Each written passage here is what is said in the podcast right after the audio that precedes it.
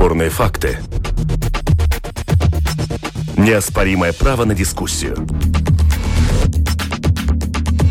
Это «Открытый вопрос» на Латвийском радио 4.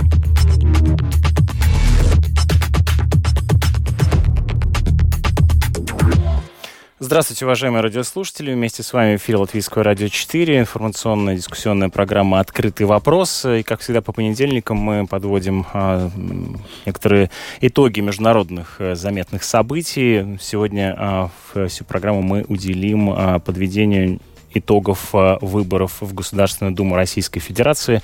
У микрофона Роман Шмелев и а, в эфире Латвийского радио 4, как я уже сказал, программа «Открытый вопрос». Вместе с нами на прямой э, линии Дмитрий Орешкин, политический географ из России. Здравствуйте, слышите ли вы студию? Добрый день. Слышу очень хорошо. Здравствуйте, всем привет. А, ну, в общем, я хотел бы начать с такого общего вопроса. Э, скажите, пожалуйста, можете ли вы подвести некоторые предварительные итоги э, этих выборов? Э, что они говорят о современной России? А, ну, Предварительные итоги подводит Центральная избирательная комиссия, но она никак не может э, это сделать, не получается. И это как раз очень плохой признак, потому что в России есть государственная автоматизированная система выбора, она работает с 95 -го года, ее постоянно улучшали, покупали новое оборудование, учили кадры и так далее. А, и в результате все те протоколы, а их у нас э, 90 5 тысяч избирательных комиссий э, в стране, они поступают в эту систему, там суммируются и быстро представляются. И традиционно за последние 20 лет уже к 2-3 часам ночи 70% э, протоколов обработаны, и понятно, кто победил. На этот раз парадоксально газ выбора работала чрезвычайно медленно, и к 3 часам ночи было известно только 35% обработанных протоколов. А, для тех, кто занимается электоральной процедурой, это очень плохой сигнал, потому что обычно не, машина тормозит, а тормозят люди, которые загружают в эту машину первичные файлы. А тормозят они тогда, когда им надо эти файлы э, подправить.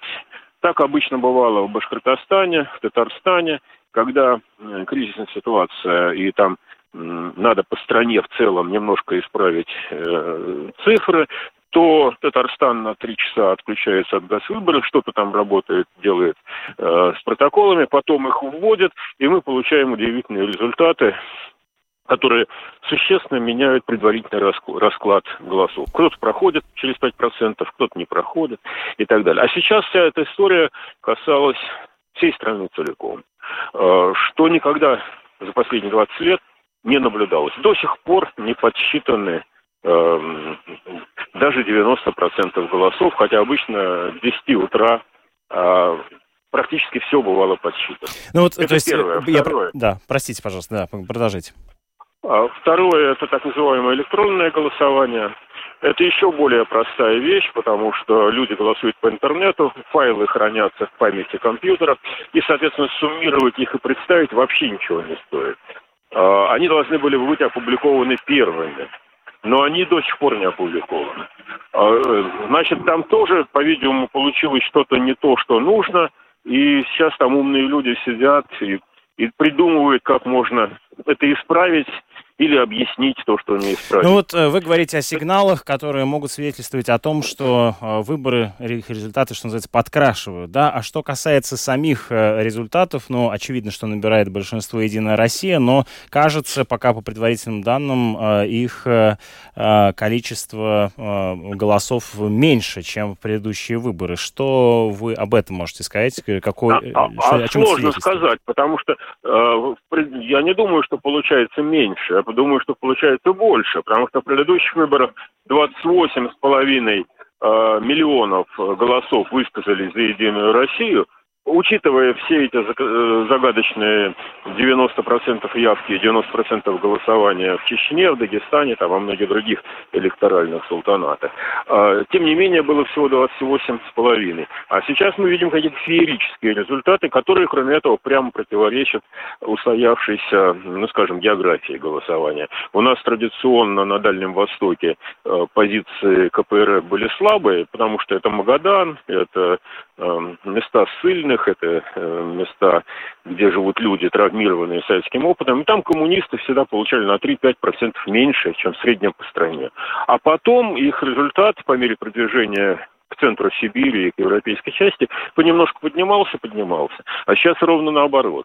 А, первые результаты по Дальнему Востоку 25% у коммунистов, а потом, по мере приближения зоны их усиленного влияния, где мощные политические структуры выстроены в Новосибирске, в Томске, во многих других городах Сибири, вдруг результат коммунистической партии идет вниз, а вместо этого растет э, рейтинг Единой России. Так что я думаю, что обсуждать результаты довольно странное занятие, поскольку к этим результатам нет доверия. Спасибо вам большое за комментарии. Вместе с нами на прямой связи был а, политолог Дмитрий Орешкин. мы, тем не менее, продолжим заниматься этим, этим неблагодарным занятием, по словам нашего эксперта. Вместе с нами а, в этой студии политолог Юрис Розенвалдс. А, добрый день, приветствую вас. Добрый день. А, давайте все-таки несколько слов а, поговор... расскажем о известной на данном а, этапе да, информации. Вот, а, и сейчас обработано 90% голосов, э, э, и, исходя из этих данных, лидирует «Единая Россия», набирая 49% голосов избирателей. КПРФ, согласно данным Центрального избиркома, набирает 19,5%, ЛДПР 7,5%, «Справедливая Россия», «Патриоты за правду» 7%. Э, процентов. Также, по текущим данным, в Думу проходит партия «Новые люди» с 5% голосованием. Наш разговор я предлагаю поставить, построить по нескольким линиям обсуждением. Во-первых, э, обсудить и э, уже вот помянутые итоги, ну и вообще то, что э, сопутствует этим выборам. Более того, тут я хочу упомянуть о, в общем, горячей новости, о том, что происходит прямо сейчас в Перми. Там вооруженный студент напал на Пермский государственный университет. Уже известно, что погибло 8 человек, больше 20 пострадали. Напрямую это с выборами, кажется, не связано, но это происходит на фоне выборов. Как вам кажется, эти Э, вот эта новостная повестка как-то а, может преобразоваться и в, в, во что-то, что, что она нам несет, как э, Не, ну, ее интерпретировать? Знаете, я бы хотел продолжить то, что, э, что начал господин Орешкин. То есть то, что происходит в России, вот происходило, вернее, последние, в предыдущие три дня, но это, конечно, выборами назвать можно только очень условно. Это ритуальное такое действие, задача которой является обеспечить э, э, ну, такое очень стабильное большинство Единой России. И в этом смысле даже то, что это сделать сейчас в последнее время становится все более трудно – это связано прежде всего с, э, с теми вопросами, которые для российских избирателей самые главные. Это социально-экономические вопросы, это и пенсионная реформа, это сейчас постоянное, вот начиная уже где-то с 2013 года примерно, понижение жизненного уровня. То есть так, медленно, но верно. Да? И вот это, конечно, влияет и то, что даже господин Путин э, был вынужден вмешаться в процесс. То есть раньше он как бы был бы... Над схваткой. Над да. схваткой. Я да. вот хотел вас об этом тоже спросить. Это вы тоже считаете, что, как и некоторые эксперты, о том, что а, э, участие Путина на а, съезде «Единой России» — это политическая а, ошибка? Вы знаете, я не, я не, не беру... Политтехнологическая. Э, э, ошибка или нет, я, но я могу сказать одно, что это вынужденный шаг. То есть, когда он выложит с небес спуститься для того, чтобы сказать, что вот, сказать, голосуйте, и голосуйте правильно, да. Э, и вот в этом смысле, кстати, очень характерно это то, что это выборы первые с 93 -го года, когда не присутствует ОБСЕ, то есть экспертов. И причем не потому, что они не хотели и сразу сказали, нет, мы в России не поедем, а потому что, э, потому что российские власти очень существенно ограничили число возможных, так сказать, вот этих наблюдателей, экспертов, я уже не знаю, как их называть, и, так сказать, не, не получилось получилось это. это.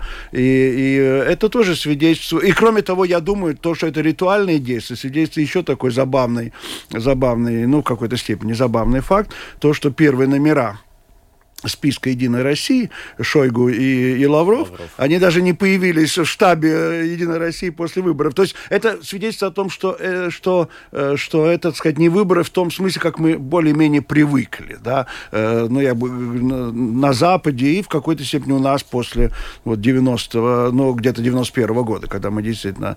Ну, вот несколько слов вы упомянули про первые номера списка «Единой России», про лидеров «Единой России», да, есть одна из версий, связанная с с тем, что они не появились, э, потому что это, может быть, как-то связано с тем, что и Владимир Путин сейчас находится в э, самоизоляции. Э, известно, что в его окружении есть больные коронавирусом. Может быть, с этим связано? Может быть, может быть, но это все так покрыто тайной, что, что мы можем только гадать. А, действительно, только гадать. Что касается организации самих выборов, они проходили а, три дня. Да. Это, в общем, было сделано, объясняется, официальное а, объяснение заключается в том, что для того, чтобы чтобы уменьшить количество людей э, в одно время на избирательных участках, таким образом ограничить распространение э, коронавируса. Ну вот, однако, э, в пятницу появились массовые сообщения да. о о очередях на различных... очередях бюджетников, которые, так сказать, просто согнали туда.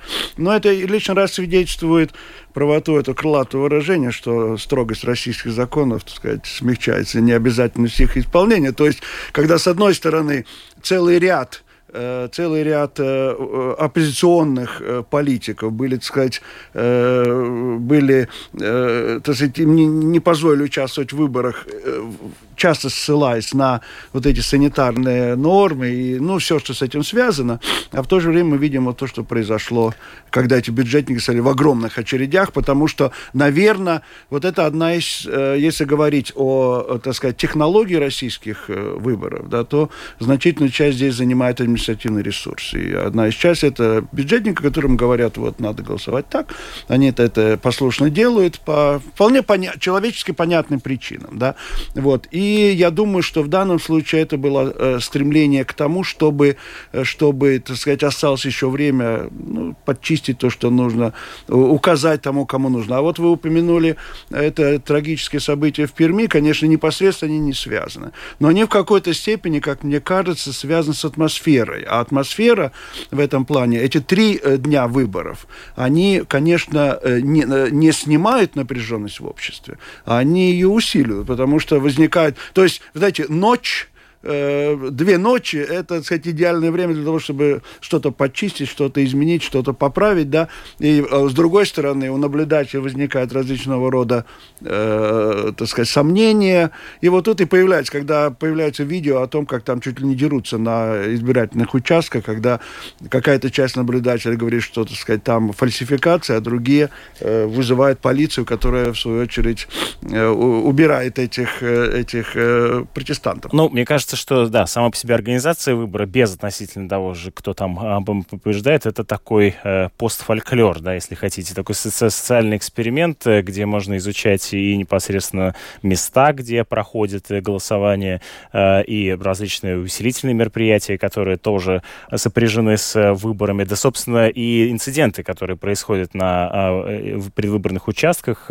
Как вам кажется, да, вот если так, вся эту пеструю картинку карнавальную про проанализировать, э, что-то новое в ней появилось или нет. Э, потому что с 2011 года мы помним, э, в общем-то, видео, свидетельствующее о различного рода вбросах, нарушениях, зафиксированных на видеокамеру и ставших публичными.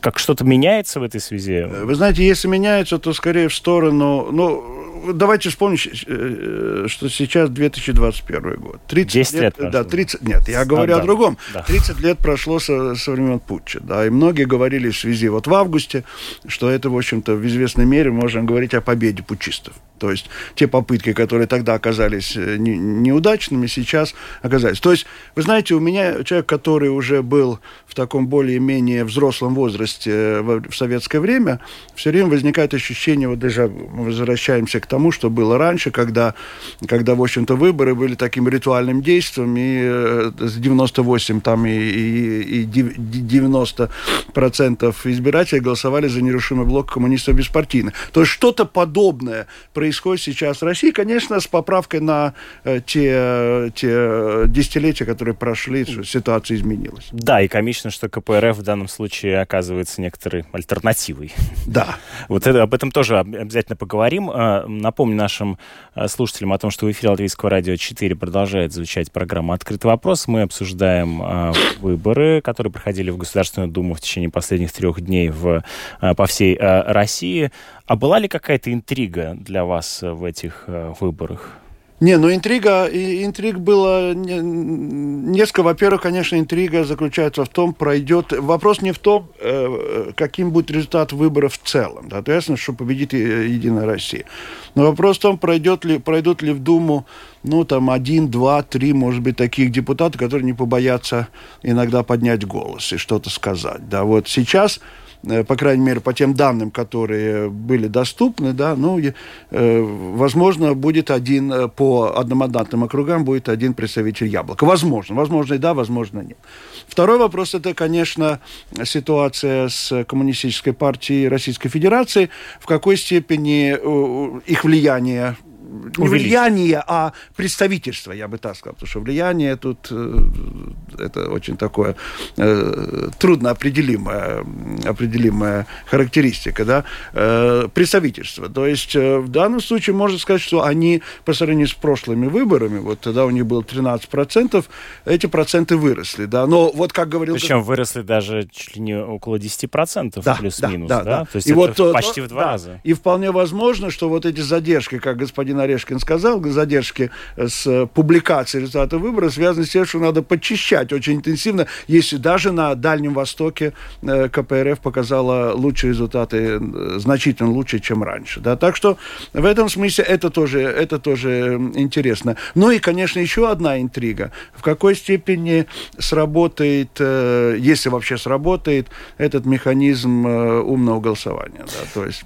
Вот, э, любопытно про КПРФ прежде чем поговорим, продолжим разговор про КПРФ, давайте вернемся к «Единой России». То есть э, вот э, упомянутый Дмитрий Орешкин э, в одной из, в одном из своих интервью заявил, предваряя эти выборы, что уменьшение результаты «Единой России», в общем, будет свидетельствовать о некотором э, уменьшении э, доверия со стороны общества президенту и э, ослаблению его политических позиций. Вы согласны с такого рода? Вы знаете, я бы хотел сказать так, что э, Россия, э, э, эволюция политического режима в России – э, все более верное э, э, переход э, на такой, даже не переход, а это уже консолидированный авторитарный режим, который в некоторых моментах показывает элементы, ну, такого, я бы сказал, такого уже э, неототалитарного режима, да.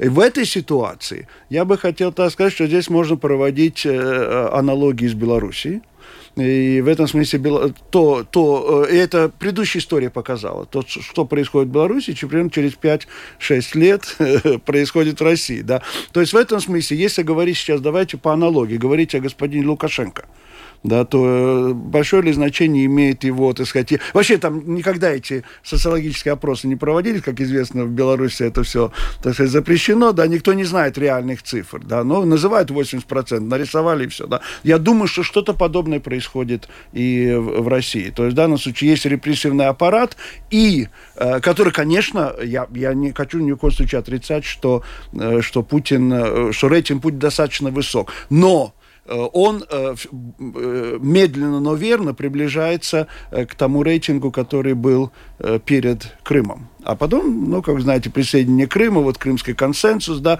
но вот это влияние крымского консенсуса, они постепенно снижаются, и упор все больше делается на, э, на, э, и на репрессивные, так сказать, меры, но о чем свидетельствует в последнее время. И я думаю, что касается, вы упомя, мы упомянули умное голосование, это даже такая несколько истеричная э, кампания против умного голосования. То есть э, сделать все, чтобы вообще, так сказать, э, чтобы об этом, чтобы это как-то не влияло, но тем не менее это влияет. Давайте напомним про умное голосование. Сторонники Алексея Навального и Фонда борьбы с коррупцией разработали стратегию, по которой можно оттянуть голоса у Единой России. Так называемое умное голосование, то есть голосовать не за политика, которого, интересы которого могут который может представлять ваши интересы, а оттянуть за того, который может пройти и таким образом займет э, место в Государственной Думе, и оно не достанется депутату от «Единой э, России». Э, что привело к иногда комическому выводу, потому что как бы, получается, что молодые сторонники Алексея Навального, кажется, вновь в истории, а может быть, впервые в истории современной России так массово проголосовали за коммунистов. Да.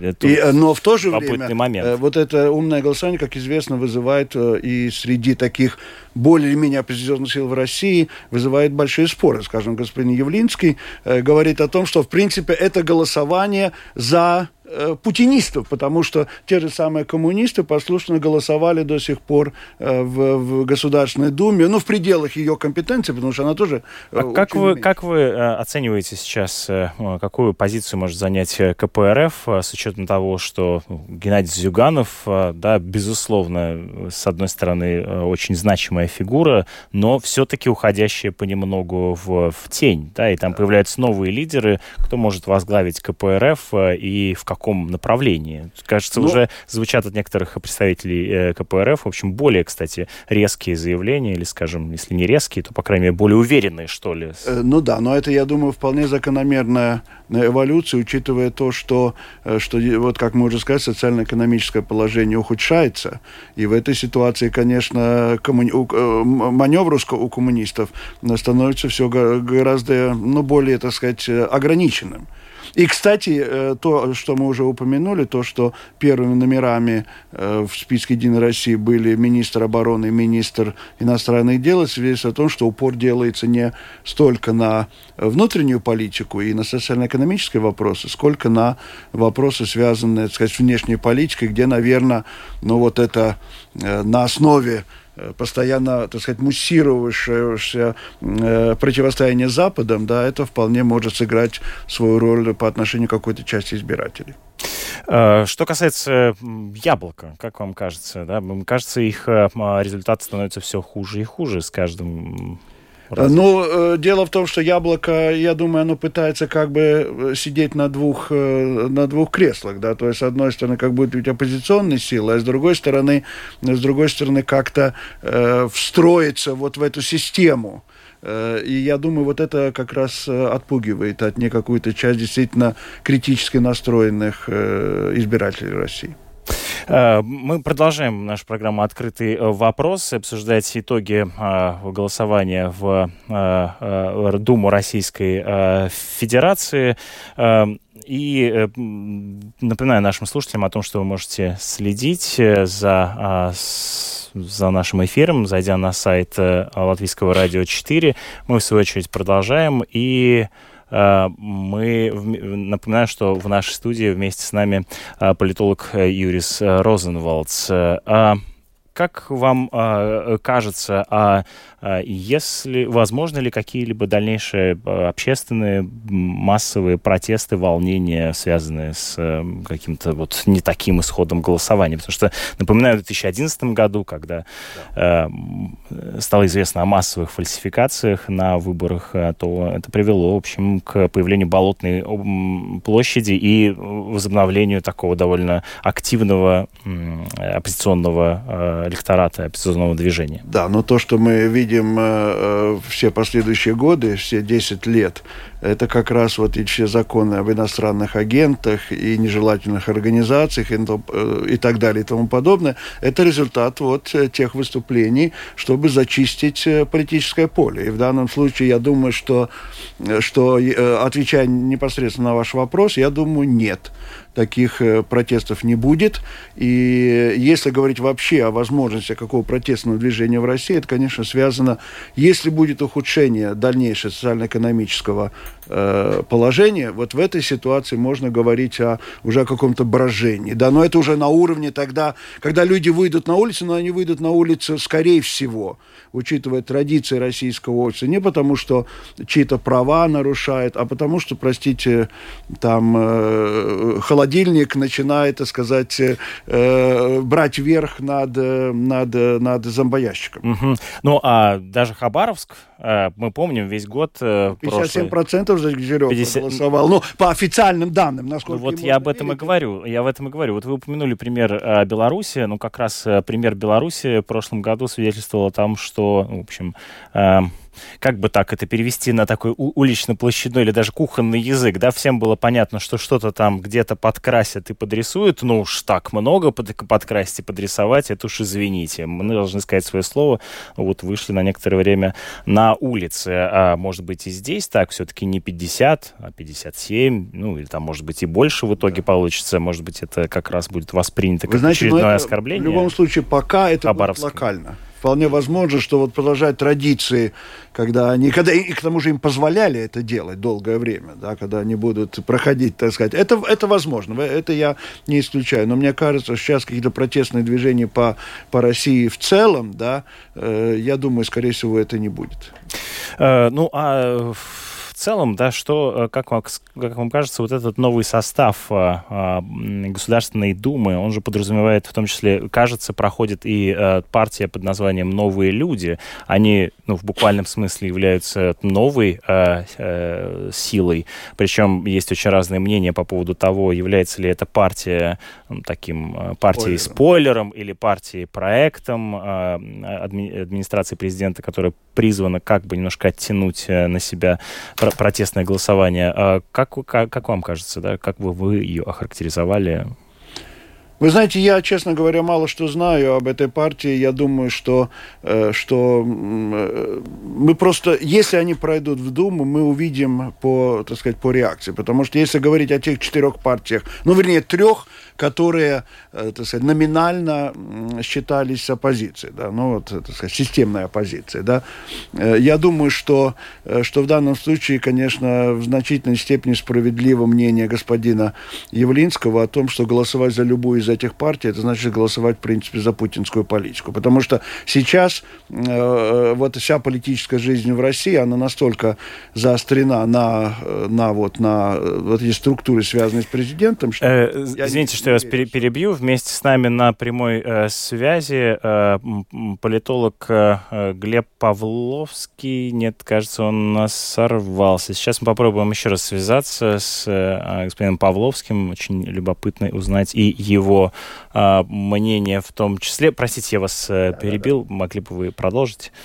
А я в этот момент Нет, нет, я думаю, что, что сказать, тут действительно само вот это э, подход с точки зрения поживем увидим, потому что сейчас сказать что-то о них очень трудно. Э, напоминаю нашим слушателям о том, что в эфире Латвийского радио 4 продолжает звучать программа «Открытый э, вопрос». Мы продолжаем подводить итоги выборов в Государственную Думу, которые проходили три дня. Господин Павловский, здравствуйте, слышите вы Латвийское радио 4? Что вы хотите сказать? Да, мы хотели вас э, по поинтересоваться по итогами выборов э, в Государственную Думу. Могли бы вы кратенько... Ой, нет, сейчас, сейчас не могу никак. Простите, тогда, да, ну, вот, понятно, что сейчас э, все э, пытаются достучаться до экспертов, и все э, да, заняты этим вопросом. Эм, э, э, что касается дальнейшего будущего, как вам кажется, ну, самой России и международного сообщества. Я понимаю, что это вопрос предельно общий и очень абстрактный. О судьбах э, России можно размышлять очень, очень долго, но, а, условно говоря, да, как, какой это будет эффект иметь на а, внутреннее, а, во на внутреннюю обстановку, внутреннюю политику России, на общество российское? Какой это месседж отправляет э, Я думаю, я думаю, что сами по себе выборы э, тут особого какого-то специального влияния не окажут. Э, скорее всего, это будет часть того тренда, э, того, ну, сказать, той, той, того движения ну, в, в сторону ужесточения политического режима мне кажется. И, и это будет сопровождаться, если вы спрашиваете о,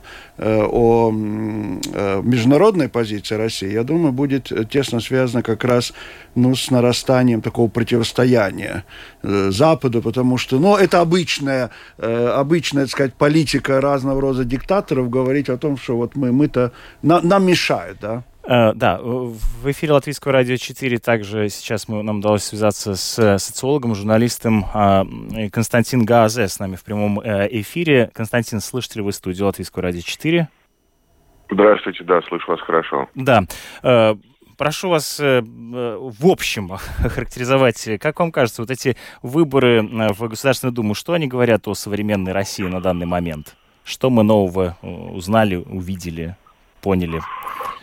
Ну, самое важное, это, видимо, не, не удовлетворенный спрос на политику, потому что если вы вбрасываете пустую партию и просто разрешаете ей агитировать, а, то вы получаете новых людей, которые проходят пятипроцентный барьер. То есть, очевидно, людям интересно голосовать за какие-то другие партии, кроме, кроме Единой России и так далее, и так далее. Несколько Такой, слов про, спрос, новую, спрос. Про новых людей. А какую они могут занять э, позицию в Государственной Думе? Это пока, по, вот в данный момент мы понимаем следующее. Это партия, которая, политическими спонсорами которые являются друзья президента, братья Юрий и Михаил Ковальчуки. Мы понимаем, что это э, партия, которой не мешала, а на, финальном, а, на финальной стадии избирательной кампании помогала администрация президента. А, из их программы, там есть какое-то количество странных радикальных предложений. А, там есть э, предложение, например, избирать э, местную милицию на местах и так далее, и так далее по, по схеме шерифов. Но мне кажется, это все довольно пустые вещи. Это, ну, как бы чуть более либеральный обновленческий фланг э, Единой России, если мы говорим о том, как они будут голосовать в Государственной Думе. Услов... То есть это важно самим фактом того, что россияне так устали от того, от всего, что им предлагают, чтобы проголосовали за партию, за которой ничего нет. Да. А, но сама эта партия будет работать как пустышка, это тоже, к сожалению, неизбежно. Э, что свидетельствует, да, о спросе на э, возможность какого-то политического участия, да, в, в жизни России. Да, хоть, ну, хоть, хоть за пустую партию. А, условный успех КПРФ и, ну, условное, не то чтобы поражение, но, скажем, а, да, не, не, несколько меньший результат, э, чем на прошлых выборах Единой России. Как бы вы охарактеризовали, что изменит этот расклад э, в Государственной Думе? Несколько недель назад стали по Москве ползти слухи, что Сергей Владимирович Кириенко, а, это первый заместитель главы администрации президента Российской Федерации и куратор внутренней политики, а, на всех совещаниях, на встречах с руководством страны говорит одну и ту же вещь. А, давайте не будем провоцировать белорусскую ситуацию, давайте не будем провоцировать белорусский сценарий. Понятно, о чем шла речь. Если передушить КПРФ, которые были, ну, эта партия была, очевидно, главным врагом Кремля на этих выборах, если передушить КПРФ, существует высокий риск э, общественных волнений. В этом смысле э, удалось решить задачу им практически ну, хирургически. То есть они и Зюганову дали мандатов больше, и э, сохранили конституционное большинство за Единой России. Но получается, что умное голосование сыграло на руку администрации президента Путина. Ну, если вы так хотите поставить вопрос, поставьте. Ну, а нет, э, учитывая, учитывая, что бардак э, ужасный с итогами электронного голосования в Москве. В Москве Москва один из семи регионов, где можно было голосовать э, через сайт госуслуг. Так вот, учитывая, что в Москве как бы был страшный бардак с этими результатами, и сейчас вообще говорят о том, что их нужно отменить, потому что там 78 тысяч якобы э, лишних э, голосов неучтенных. Э, понятно, что вот не очень они хотят пропускать некоторых одномандатников, поддержанных умным голосованием, в частности Михаила Лобанова в округе, где находится Московский государственный университет. А, поэтому нет, я с вами согласиться не могу. В целом, просто по умному голосованию нужно признать, что это локальная технология, она не позволяет выигрывать федеральные выборы. Э, вот вы, да, сняли с языка. То есть э, можете ли вы охарактеризовать умное голосование? Да, вот оно проявило себя на, вот, в данном случае как э, да, технология, которая, в принципе, от, отвечала своим задачам, да, не пустить как можно больше депутатов Единой России. Ну, как, как можно сильнее обидеть Единую Россию, да. И это у нее а удалось, отвечает. в принципе. Да? Она отвечает этим, она отвечает этим задачам на выборах с низкой явкой, на выборах в округах, где есть уже есть сильная оппозиция. Там, где это, там, где это есть, оно, наверное, как-то помогло одномандатникам не от Единой России выиграть выборы. Но как большая политическая стратегия на уровне федеральных выборов, э, умное голосование не работает. Это понятно. Ну вот после этих выборов это понятно. Э, что дальше, как бы, в данном случае, э, да, насколько будет э, Государственная Дума этого нового созыва проявлять какие-то, реализовывать драконовские законы и... Обязательно туда столько, туда столько избрали публичных людей, которые любят говорить гадости про Запад, про Украину, про все на свете, про ЛГБТ, про, про, про, про, Соединенные Штаты. Поэтому это будет шумное, э, говорящая гадости и принимающая драконовские законы Дума, да, разумеется. Она их для того туда и выбрали. А как вам кажется, есть ли там хоть кто-то, кто хотя бы может претендовать на то, чтобы название независимого кандидата, депутата в Государственной Думе? Ну, в определенной политической ситуации единорос может стать независимым. Давайте вспомним, что с Ельциным произошло. Но пока я там каких-то возможных... Э, ну, надо посмотреть, надо еще раз очень внимательно посмотреть на списки, кто прошел. Но пока я в самой этой конфигурации Думы э, какую-то какую инстанцию политической независимости не усматриваю. Спасибо вам большое за комментарий. Вместе с нами на связи был э, Константин Газе, э, социолог и э, журналист. Мы возвращаемся в студию. Вместе с нами в этой студии Юрис Розенвалдс. Ну, вот я пытаюсь найти э, сведения по тому, как голосовали в Латвии. В Латвии тоже ведь э, да, э, российские граждане не имели возможности про проголосовать, но пока э, ну, никаких сведений я, не Я вижу. думаю, что здесь, э, скорее всего, произойдет... Скорее всего, я не могу сказать, не, не, не готов съесть свою шляпу, да, но я думаю, что учитывая предыдущие выборы, когда э, процент, скажем, э, российских граждан здесь в Латвии, которые проголосовали за Путина, был ну, на уровне таких, так называемых, электораль, электоральных султанатов, да, то есть там под 80%, я думаю, что здесь результаты Единой России будут очень впечатляющими. То есть, то есть они просто, ну, они, с другой стороны, конечно, на общую картину особенно не повлияют. Они не повлияют на общую картину, но они в некотором смысле являются интересным э, результатом для осмысления внутренней политической повестки. Несомненно. И к тому же э, тут еще вопрос э, другой. Э, почему у нас за последние десятилетия так выросло число российских граждан? Это тоже очень интересный вопрос, но он к выбору непосредственно отношения не имеет. Потому что когда-то, в 90-е годы, ведь 100, около 100 тысяч было в Эстонии, у нас их почти не было, а потом они вдруг очень быстро появились. Да? Так что в этом смысле это вопрос тоже состояния общественного сознания и почему люди поступают таким образом, они иным, так сказать, готовы жить здесь, а с другой стороны быть российскими гражданами.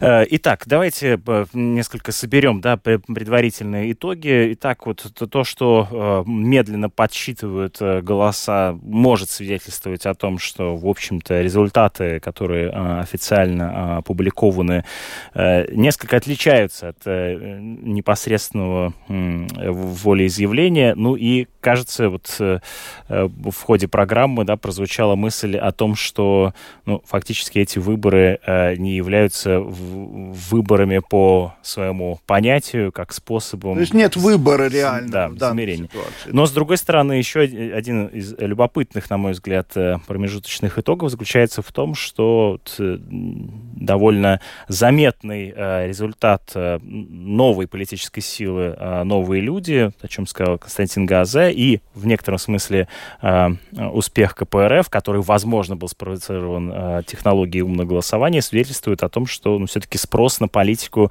в России, безусловно, есть, и люди пытаются хоть как-то поучаствовать даже иногда в таких... Я думаю, я думаю, что это вполне закономерно, учитывая то, я бы сказал, э, вот это то, что мы назвали уже, с, э, это как бы борьба между холодильником и телевизором, да, вот она в известной мере, когда люди на своих кошельках ощущают, что что-то, в общем-то, не совсем так, потому что э, э, первые полтора десятилетия путинского правления, ведь эти первые были, ну, я бы сказал, он сорвал банк в известной мере, потому что когда он пришел к власти, цены на нефть поползли вверх, и денег было столько, что можно было вот заключать такой своеобразный пакт.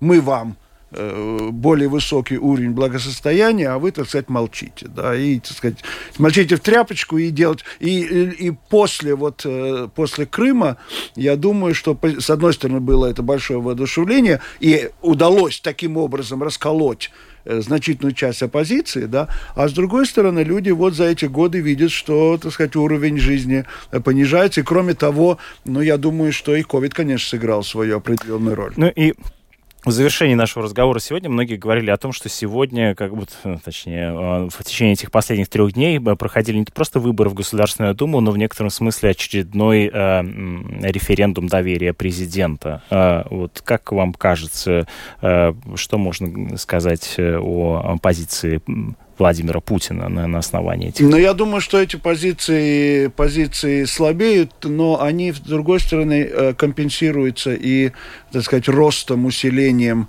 э, такого репрессивного аппарата, да, вот, скажем, возьмем даже последнее, то есть одна из, одна из составных частей административного ресурса, это выплаты там бюджетникам или пенсионерам э, э, перед выборами. Ну вот заметьте, что, э, что так сказать, э, мили, полиция и Национальная гвардия получили бомбу 15 тысяч, а, а так сказать, обычные смертные получили по 10, да, то есть уже это свидетельствует в какой-то степени о том, ну, как приоритеты, кому прежде всего хочется понравится президенту, да. А с другой стороны, вот я думаю, что весь этот комплекс, э, основанный не только, конечно, на принуждении, но основанный на очень массивной э, пропагандистском, массивном пропагандистском аппарате, он свои результаты приносит. И я думаю, что ожидать, что такой обычный, э, обычный российский гражданин, учитывая, так сказать, и крайнюю атомизацию российского общества, э, э, э выйдет на улицу, да, вот, так сказать, в ближайшее самое время, я думаю, не приходится. То есть это вопрос времени.